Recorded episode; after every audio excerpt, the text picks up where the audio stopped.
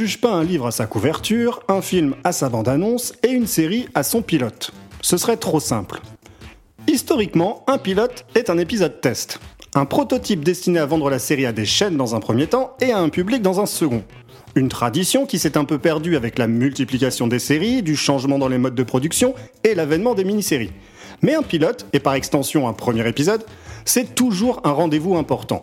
Comme un premier rendez-vous, il faut être capable d'engager un intérêt sans trop en dévoiler et en évitant de mentir sur ses intentions et sa nature. Un exercice souvent périlleux, comme un funambule sur son fil tentant de garder son équilibre en faisant croire à son audience qu'il manque de tomber tous les deux pas.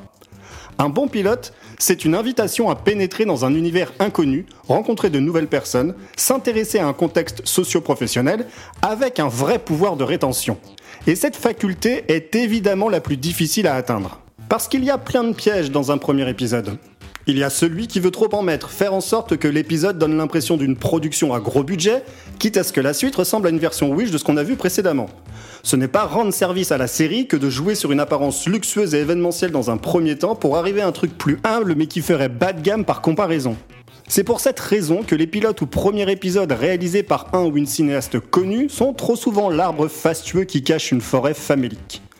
Autre piège, celui qui fait dans la rétention d'informations. Jouer la carte du mystère, c'est bien, c'est intrigant, mais il faut savoir délivrer tout de même de la matière au spectateur pour qu'il ait envie de voir la suite, qu'il sache où il met les pieds et vers où, potentiellement, il se dirige. Il y a celui qui n'est pas vraiment un premier épisode, on ne sait pas trop comment on est arrivé là, on ne sait pas trop où on va, avec cette impression d'avoir été parachuté dans une histoire qui a commencé sans nous et qui se dirige vers sa destination en nous laissant sur le bord de la route. Des pièges ou erreurs communes qu'on est amené à rencontrer mais qui ne destinent en rien l'existence et la qualité de la série. C'est pour cette raison qu'il ne faut pas juger une série à son pilote, parce que, comme tout prototype, c'est amené à changer, s'ajuster, trouver son point d'équilibre. Un pilote, ça reste une forme primitive. Peut-être parce qu'à son commencement, les créateurs n'ont pas toujours un plan parfaitement détaillé et que ce premier épisode, c'est le pied qu'on met dans l'eau pour savoir si elle est bonne ou pas. Une façon de tester les spectateurs, de voir leurs réactions, c'est une histoire d'anticipation, de confiance et de lucidité s'il faut se remettre en cause. De l'autre côté de l'écran, c'est aussi une question de patience. Il faut savoir attendre, laisser à la série le temps de prendre de l'ampleur dans son histoire, de roder sa mécanique, de peaufiner sa formule. À chaque genre de série, ses distinctions.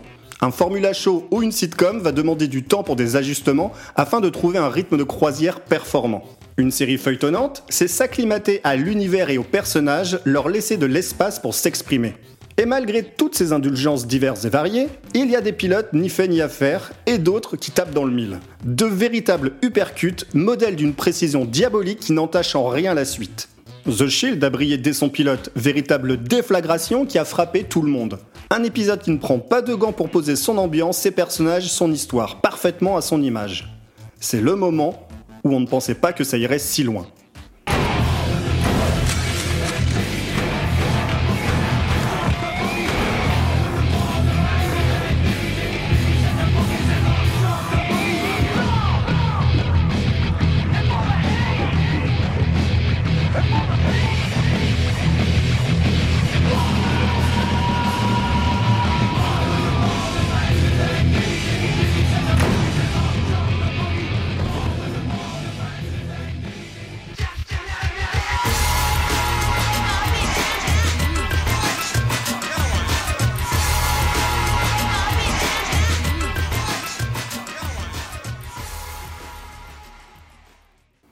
Saison 1, épisode 1.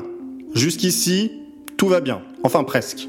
La série nous montre une équipe de flics borderlines coupables de petites magouilles pour arrondir les fins de mois et de gérer avec plus ou moins d'efficacité la délinquance de leur secteur en faisant eux-mêmes partie de l'équation.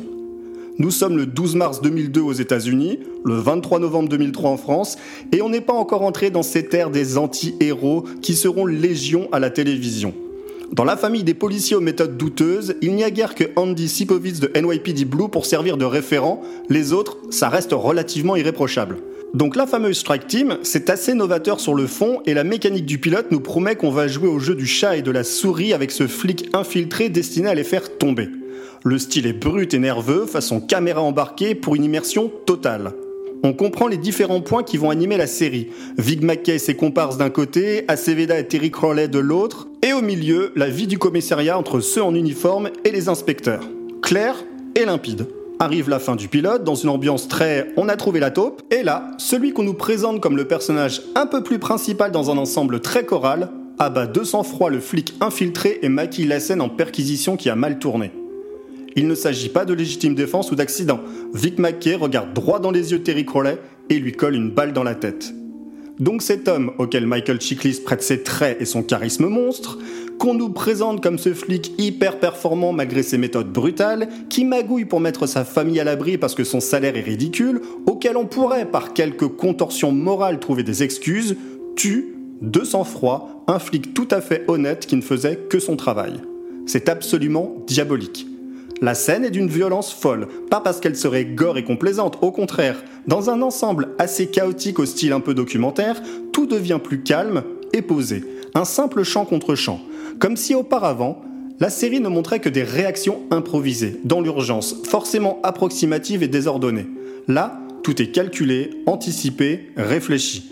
Alors pas besoin de bouger la caméra dans tous les sens, pas besoin de mouvements superflus, un plan sur Terry, un plan sur Vic, le coup de feu et le corps qui s'écroule avec dans le regard de McKee un mélange de folie et de honte, de celui qui sait qu'il est définitivement passé de l'autre côté de la barrière. Impression, un peu balayer le plan suivant qui le voit contempler son acte avec une sorte de satisfaction malade et irresponsable, toisant le corps de celui qui l'a trahi, révélant comme un ⁇ tu l'as bien mérité ⁇ peu de séries auraient pu se relever d'un pilote aussi fort et d'une scène finale aussi définitive.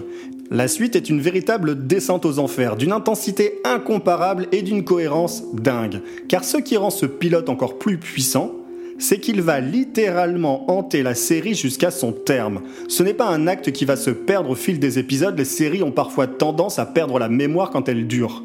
Sept saisons plus tard, ce meurtre sera toujours évoqué, sera toujours un enjeu dramatique fort et principal. C'est un phare qui, s'il ne guide pas forcément la série, continue de briller pour rappeler sa présence.